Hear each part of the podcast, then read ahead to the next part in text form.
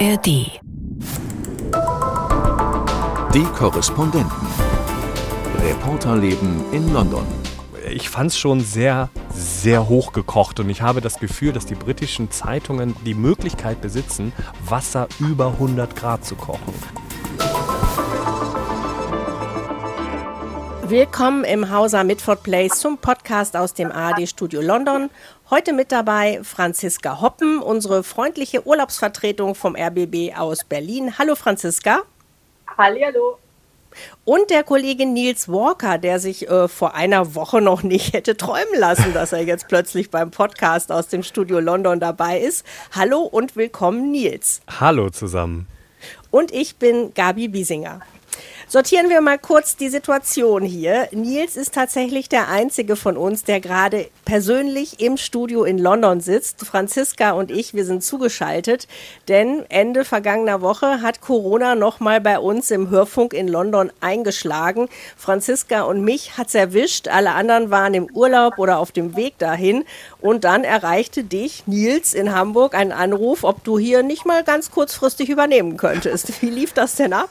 Es klingelte um um, 11.48 Uhr äh, mein Handy und ich, genau gemerkt. Ja, ich war mit was völlig anderem gerade beschäftigt und ähm, es war ja auch noch zwischen den Feiertagen.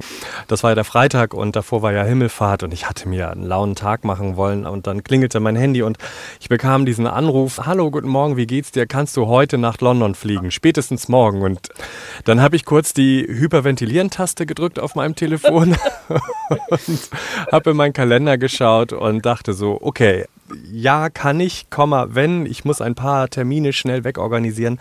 Aber das hat alles geklappt. Äh, ich habe tolle Kolleginnen und Kollegen im NDR, die dann für mich eingesprungen sind, beziehungsweise gesagt haben, wir können das ein oder andere schieben. Und dann saß ich Samstag im Flieger, bin hergeflogen und war auch gleich in Charge, weil dann ist ja auch schon Martin Amis gestorben und ich musste direkt ins kalte Wasser reinspringen. Es war niemand hier äh, dann an dem Tag im Studio und dann habe ich den Nachruf Aufruf gemacht. Und es hat aber alles funktioniert bisher. Ich klopfe auf Holz. Ein gut vorbereitetes Studio habe ich hier vorgefunden und dann auch sehr, sehr nette Kolleginnen und Kollegen, die mich dann auch unterstützt haben, als es dann am Montag in den Regelbetrieb ging. Ja, das war ja gleich eine Feuertaufe, äh, direkt sonntags mit dem Tod äh, einer der großen literarischen Figuren hier konfrontiert zu werden. Was hättest du denn sonst in dieser Woche gemacht? Wo bist du in Hamburg beim NDR angedockt? Ich bin bei NDR Info, das ist ja so ein bisschen die Redaktion für alles Tagesaktuelle, aber ich mache vor allem auch Wirtschaft und ich bin in der Gesundheitsredaktion und ich wäre tatsächlich die Woche mit einer Fettleber zugange gewesen. Das war ein Thema, das ich bearbeiten sollte und das hat dann eine liebe Kollegin für mich gemacht. Das wäre ein Gesundheitsthema gewesen, damit wäre ich eigentlich beschäftigt gewesen. Dein Nachname Walker könnte es preisgeben. Du bist nicht zum ersten Mal auf der britischen Insel? Nein, tatsächlich nicht, aber ähm, zum ersten Mal arbeitsmäßig wirklich in London. Ich habe Verwandtschaft hier in Großbritannien. Mein Vater kommt aus Schottland und ich habe oben in Schottland auch wahnsinnig viel Cousins, Cousinen und Onkels und Tanten, die da alle wohnen. Einige wohnen auch in England und in anderen äh, Parts of the world. Ich war hier schon häufiger mal tatsächlich, aber ich habe noch nie Zeit in Großbritannien verbracht, um hier zu arbeiten oder ich habe hier auch noch nie gelebt geliebt. Ich bin in Deutschland aufgewachsen, zweisprachig, aber hier war ich immer nur to visit friends and family bisher. Jetzt lässt der Name Walker und Schottland, das lässt so ein paar Glöckchen bimmeln. Mit der Shortbread-Dynastie, da hast du aber nichts zu tun, oder? Oh, leider nicht. Wenn ich mit der was zu tun hätte, dann müsste ich, glaube ich, auch nicht mehr arbeiten und eigenes Geld verdienen. und auch mit dem Whisky habe ich nichts zu tun. Aber ich sage immer gern, wenn Leute fragen, wie ich heiße, dann sage ich immer Walker wie der Whisky. Und das funktioniert ganz gut. Jeder weiß sofort, wie es geschrieben wird. Aber Johnny Walker ist doch amerikanisch, oder? Ja, manche Leute können das nicht so gut unterscheiden. Okay. Schweigen wir drüber. Franziska, du sitzt in einem Apartment in Holborn. Äh, wie hast du die Woche Corona bisher überstanden? Ganz in Ordnung überstanden. Es geht bergauf. Ich glaube, ich klinge noch ein bisschen nasal. Das Fieseste ist wirklich, dass Holborn ja eine sehr geschäftige Gegend ist im Zentrum Londons und ich in einer sehr niedlichen Seitenstraße wohne mit vielen Cafés und Restaurants und Sitzmöglichkeiten. Und ich habe so eine alte englische Wohnung mit diesen Ballsaalfenstern, so von der Decke bis zum Boden. Und ich sitze praktisch auf der Straße, aber ich kann halt nicht raus, während draußen das Leben tobt. Oh. Und immens frustrierend und es gibt wenig Dinge, die frustrierender sind, als im Mai bei 20 Grad mit Corona-Quarantäne zu haben. Es ist wirklich sehr warm hier in der Stadt. Ich kam ja. an und ich dachte auch nur, ich wusste nicht, dass ich so weit in den Süden geflogen bin. In Hamburg war es sehr viel kälter und dann steige ich in London aus dem Flieger und dachte nur so, habe ich den falschen genommen? Bin ich in Madrid? Es ist wirklich warm hier. Das ist ja der Golfstrom, das ist ja das äh, günstige Klima mit den warmen Meeresströmungen. Ähm, Franziska, ähm, äh, du hast dich auch manchmal rausgetraut, äh, bei Boots Medikamente besorgt, ein ähm, bisschen was zu essen. Was ist dir aufgefallen? Was ist anders äh, mit Corona in UK als in Deutschland? Ja, also ich bin dann irgendwann, als es wieder ging, rausgetapert. Boots ist so das Pendant zu unseren Drogeriemärkten und viele haben so eine Apotheke da drin. Und das ist ganz praktisch. Mir ist aufgefallen, wenn du da reinkommst, rein über rein Medikamente, die in Deutschland eigentlich apothekenpflichtig wären, bilde ich mir ein, wo man also zum Tresen gehen müsste und sich noch ein Sermon anhören müsste, ähm, wann und wie man dieses Medikament einnimmt. Hier also nicht. Und ich stand dann vor ungefähr 30 Versionen Nasenspray mit so Puddingbein, nicht so ganz Herrin meiner Kräfte und war leicht überfordert und bin dann auch zur Apothekerin gegangen und die griff dann nur hinter sich und gab mir so einen Zaubertrunk.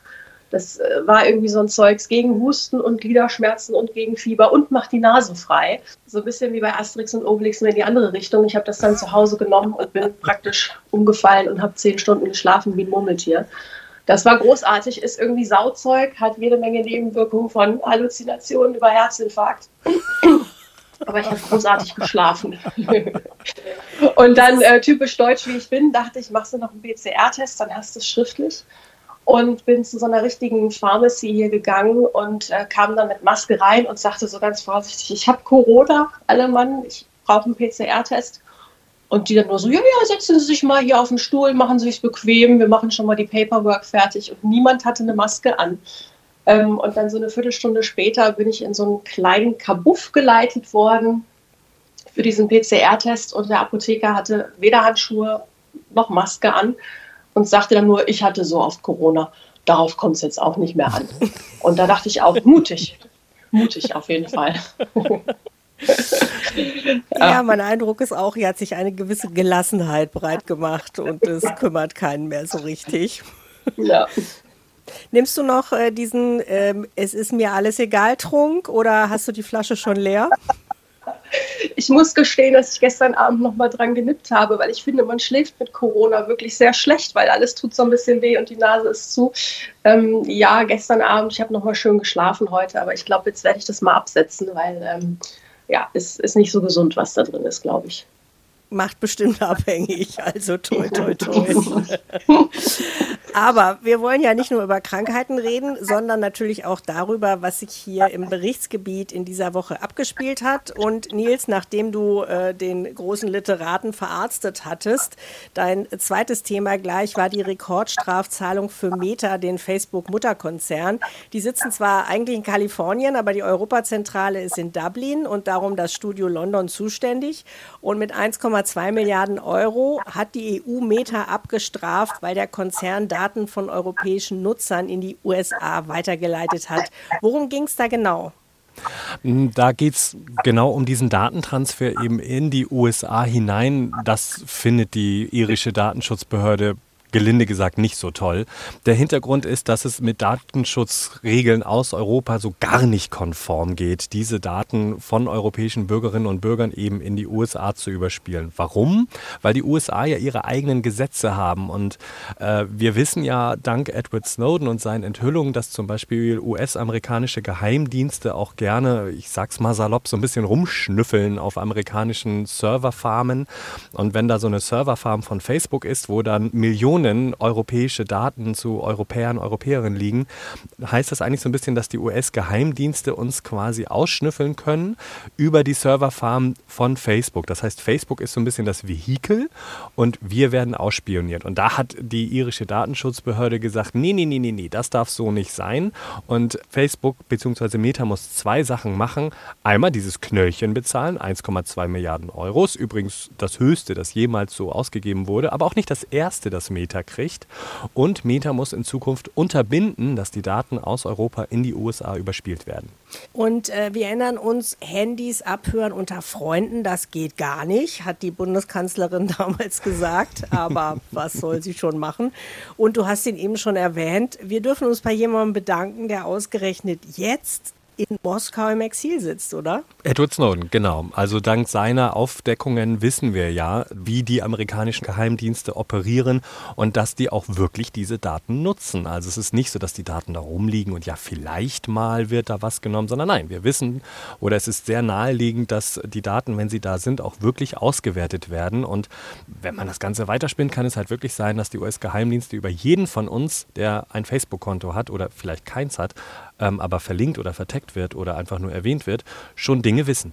Und äh, wie hat Meta darauf reagiert und was muss passieren, dass sie diese Strafe zahlen müssen? Meta ist natürlich nicht begeistert. Um das Ganze mal einzuordnen, diese 1,2 Milliarden Euro, das entspricht aktuell so ungefähr einem Monatseinkommen von Meta. Das ist das, was die verdienen an Gewinn.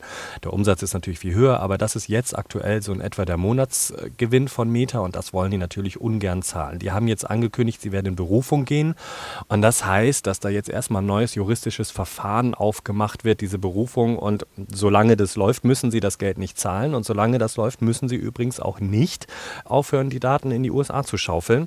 Und damit zieht sich das Ganze dann noch ein bisschen. Es ist nicht klar, wie lange diese Berufung dann dauern würde. Meta spekuliert aber auch, dass zwischenzeitlich vielleicht noch was ganz anderes passiert, nämlich dass die EU und die USA endlich mal eine Regelung finden, wie sie mit dem gemeinsamen Datenaustausch umgehen. Da gab es schon mal zwei Anläufe, dass die USA und die EU sich geeinigt haben auf eine Art Agreement, aber das wurde vom Europäischen Gerichtshof beide Male gekippt, weil der gesagt hat, die europäischen Datenschutzregeln sind viel strenger als das, was hier verhandelt wurde. Aber Meta hofft jetzt, dass im dritten Anlauf das vielleicht klappen könnte, weil dann hätte sich das Problem für Meta so ein bisschen erledigt. Das ist die Hoffnung dahinter. Aber wir dürfen skeptisch sein, ob es beim dritten Mal jetzt wirklich klappt oder ob der Europäische Gerichtshof das Ganze nicht doch wieder kippt. Und wenn er das tun sollte, das Ganze kommt im Sommer, dann könnte es sein, dass tatsächlich diese Strafe dann irgendwann gezahlt werden muss, weil dann vielleicht die Berufung auch nicht klappt. Aber ihr merkt schon, hier ist ganz viel hätte, wäre, könnte. Also wir müssen es so ein bisschen abwarten und gucken, was da passiert. Ich meine, mir fällt dazu jetzt nur spontan ein, diese ganzen Datenkraken und äh, Daten benutzen, beobachten.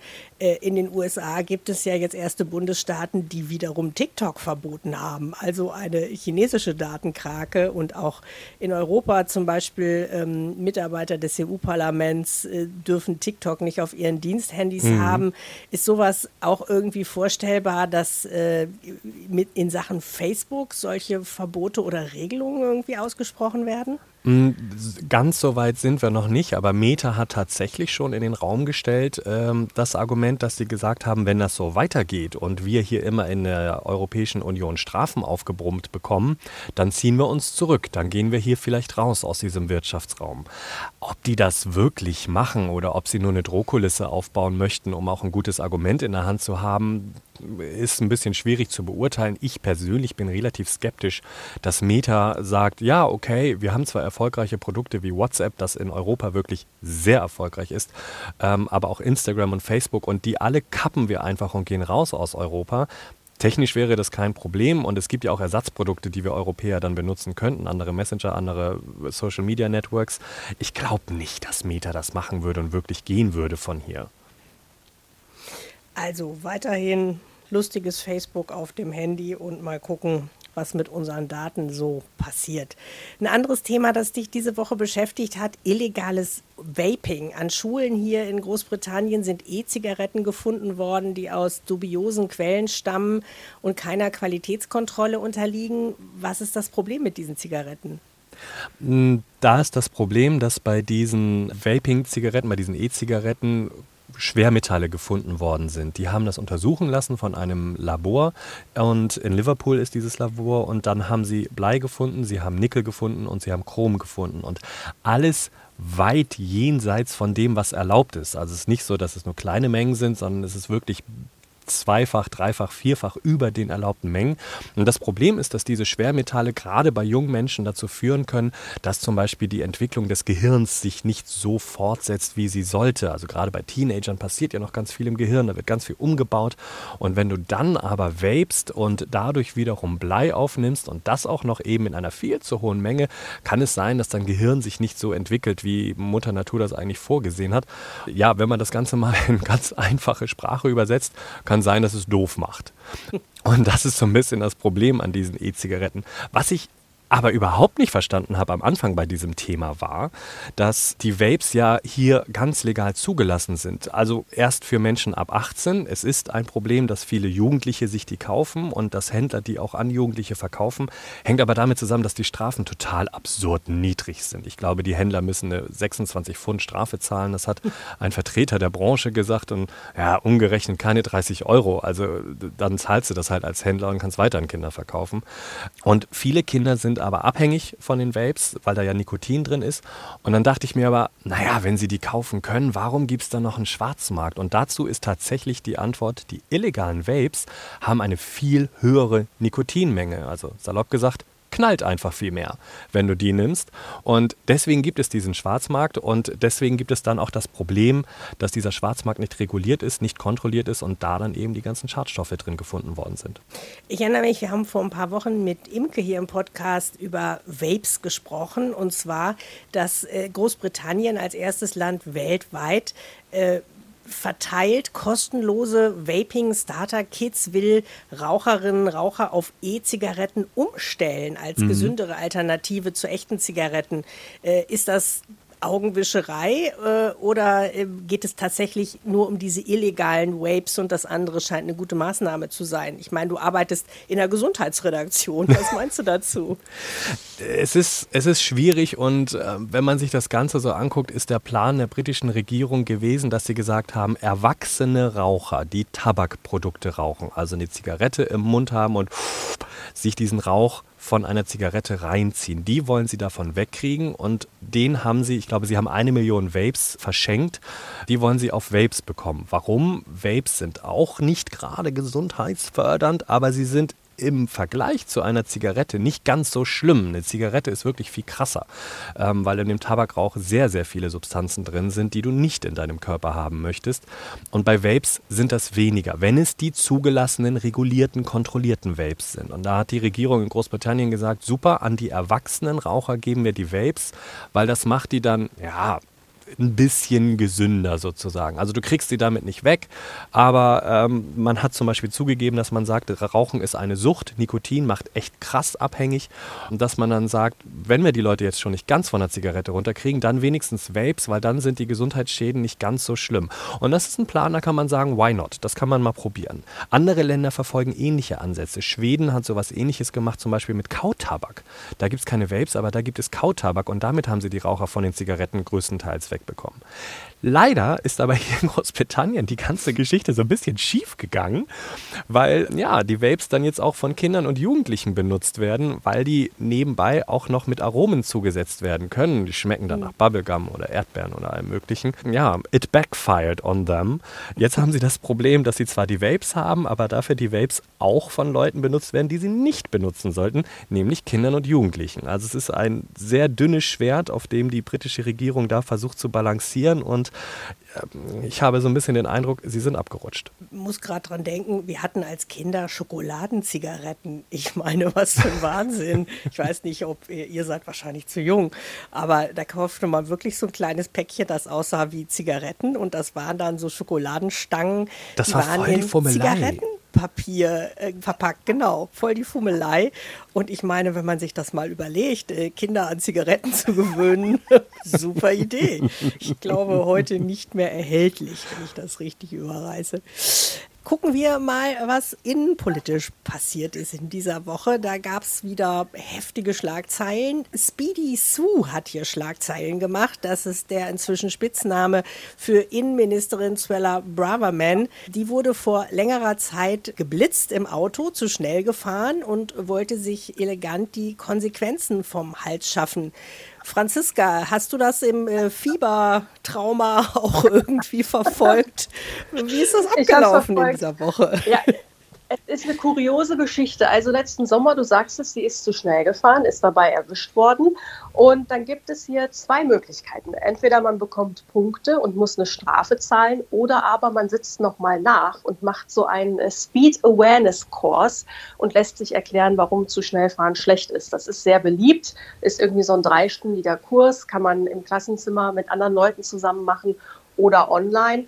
Und sie hat im Ministerium laut Medienberichten angeblich Civil Servants, also Beamte, gebeten, ihr doch unter die Arme zu greifen und so einen Kurs zu besorgen, wo sie alleine sitzt, one-on-one. -on -one. Kann man jetzt nur mutmaßen, warum? Entweder weil sie vielleicht peinlich ist, da als Ministerin zwischen den anderen zu sitzen, oder sie hat natürlich immer eine Entourage mit bewaffneten Bodyguards dabei. Das ist dann vielleicht für die anderen nicht so cool. Aber die Civil Servants haben dann gesagt, nee, also Privatangelegenheit müssten sie sich selber drum kümmern. Und daraufhin soll sie Assistenten gebeten haben, ihr doch zumindest eine anonyme äh, Online-Kurs zu besorgen. Und das ging dann aber auch nicht. Also hat sie ihre zwei Punkte bekommen und die Strafe gezahlt. Und das Ganze ist jetzt aus mehreren Gründen blöd, weil es gibt ein Ministerial Code of Conduct, also so ein Regelbuch für Regierungsmitglieder. Da steht drin, wie man sich so verhalten darf als Minister. Und so Privatangelegenheiten mit zur Arbeit zu schleppen, das gehört nicht dazu. Das ist der eine Punkt. Und der andere ist, ihr ist das Ganze unter Liz Truss passiert. Sie hätte also die Chance gehabt, zu Rishi Sunak zu gehen, als sie dann für ihn Innenministerin wurde und zu sagen, hör mal, mir ist da was passiert, bin zu schnell gefahren, könnte an die Öffentlichkeit geraten. Dumm gelaufen, habe dann auch noch Kollegen gebeten, mir zu helfen, nur dass du Bescheid weißt. In der Zwischenzeit gab es dann auch Medienanfragen und Sprecher von ihr sollen verneint haben, dass diese ganze Geschichte passiert ist.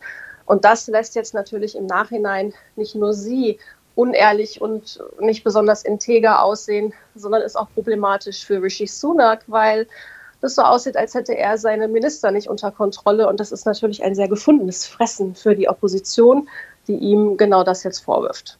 Genau, und Rishi Sunak hat sich auch, wie er das in anderen Fällen auch schon gemacht hat, was man ihm jetzt eigentlich auch gar nicht vorwerfen will, ein bisschen Zeit gelassen, zu prüfen, was da los ist. Es gab ja den G7-Gipfel in Hiroshima und da war die erste Journalistenfrage von britischen Journalisten an ihn, was ist mit Suella Braverman? Und dann sagte er, äh, gibt es auch Fragen zum Gipfel? Äh, äh, und äh, dann äh, kam, hieß es, ja, vielleicht später, aber jetzt wollen wir alle wissen, was ist hier mit den Speeding Points und so. Er hat sich ein paar Tage Zeit gelassen und dann schließlich entschieden, dass er keine Untersuchung einleiten wird, diese Sache nicht weiter verfolgen wird, dass es keinen Verstoß gegen den äh, ethischen Code gab, sozusagen. Das kann jetzt auch wieder mehrere Gründe haben, warum er sich dafür entschieden hat, diese Sache so zu sehen. Nils, du bist äh, im Grunde von uns der unvoreingenommenste Beobachter britischer Innenpolitik. Wie hat auf dich diese Geschichte gewirkt? Ich fand es sehr seltsam. Ich kam hier an und die Zeitungen waren ja voll davon.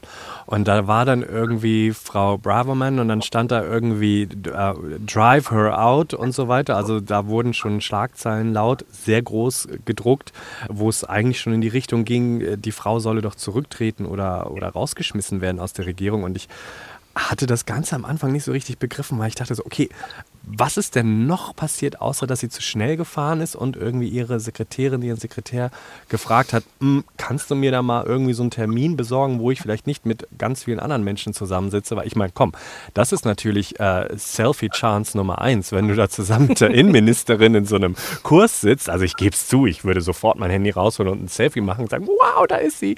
Und kann ich irgendwie nachvollziehen, dass eine Politikerin, die so exponiert ist wie sie, sagt, ja, finde ich jetzt nicht so geil mit anderen Leuten in diesem Kurs zu sein.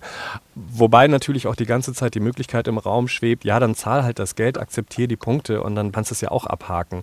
Aber die Art und Weise, wie das hier hochgekocht ist, wegen eines zu Schnellfahrtickets, fand ich schon krass. Und ich habe mich wirklich äh, gefragt, würden wir in Deutschland sowas auch machen? Und dann habe ich überlegt, überlegt, überlegt, ob wir in Deutschland auch so einen Fall hatten. Ähm, und da ist mir dann aber nur Margot Kessmann eingefallen, wo ich dachte, ja gut, ja, die hat ja ihren Posten dann verloren. Aber da war ja auch noch Alkohol mit im Spiel. Und denke mir dann so, ich fand es schon sehr sehr hochgekocht. Und ich habe das Gefühl, dass die britischen Zeitungen das, die Möglichkeit besitzen, Wasser über 100 Grad zu kochen. Und das haben sie über ihr ausgegossen, definitiv. Das ist eine interessante Formulierung, Wasser über 100 Grad zu kochen. Ich habe gelernt, das ist das Parkinson's Law of Triviality. The less the importance, the more the attention. Also je weniger wichtig es ist, desto äh, größer ist die Aufmerksamkeit. Ich finde aber auch bei Sola Braverman gibt es so viele Probleme. Also jemand, der wirklich rechts außen in der Partei verortet ist, der besessen davon ist, äh, Migranten nach Ruanda auszufliegen, die findet, die Polizei greift nicht hart genug durch und die irgendwie auch jede Gelegenheit für diesen Kulturkrieg nutzt, Leute woke zu nennen die äh, irgendwie Rassismus ausrufen. Und auf so eine Kleinigkeit schaut man dann. Das fand ich auch interessant. Ja, es steht, glaube ich, dahinter auch die ganz grundsätzliche Diskussion, ähm, wo steht Rishi Sunak und ähm, wie kommt er mit den einzelnen Flügeln in seiner Partei im Moment klar.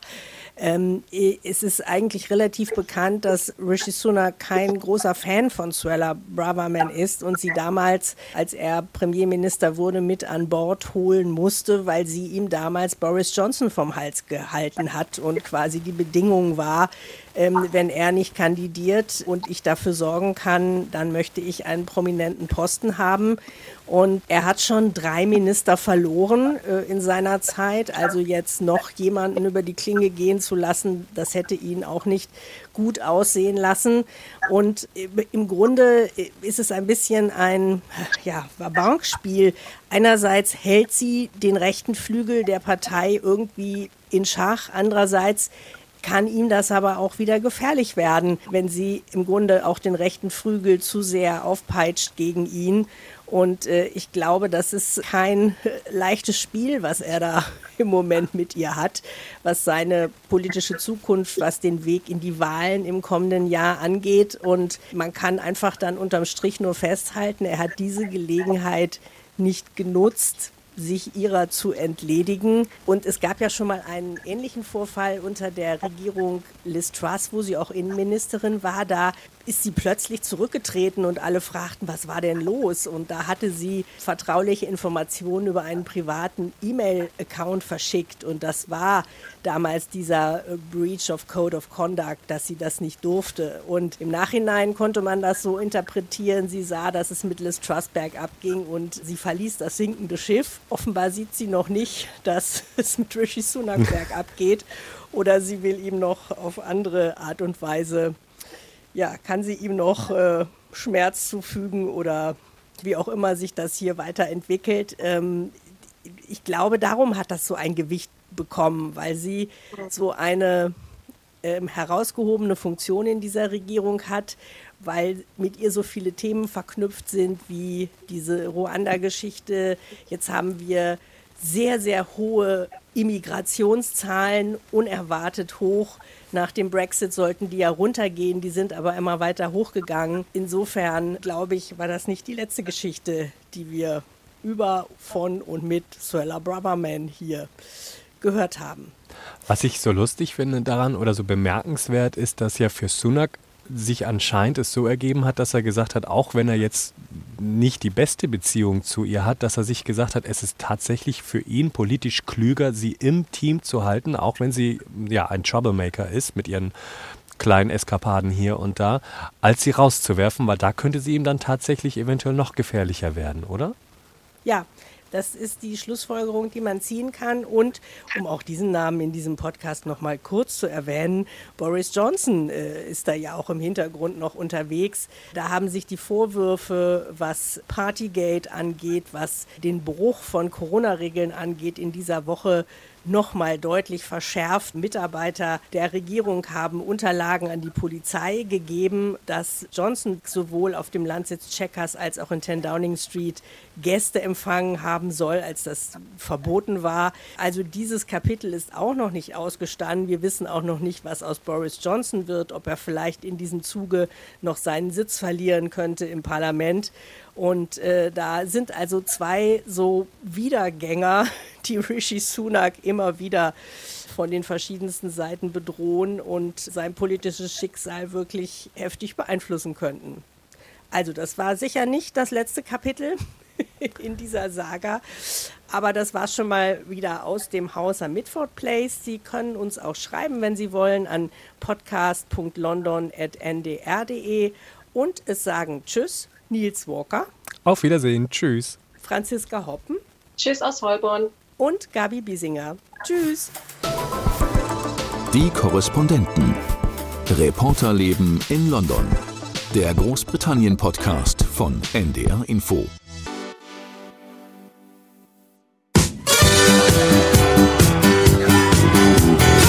Magath, Schuss auf das Tor! Tor! Tor! Was soll ich sagen? Ne? Der Ball flog und er flog so, dass er nicht zu halten war. HSV 83, magische Nacht in Athen. Der Europapokalsieg gegen Juventus Turin. Die Geschichte eines völlig unwahrscheinlichen Triumphs. Eigentlich hat keiner einen Pfifferling auf uns gegeben. Das ist die perfekteste Leistung, die der HSV gebracht hat in der Geschichte. HSV 83, magische Nacht in Athen. Ein Podcast von Lars Pegelow. Alle fünf Folgen in der ARD Audiothek.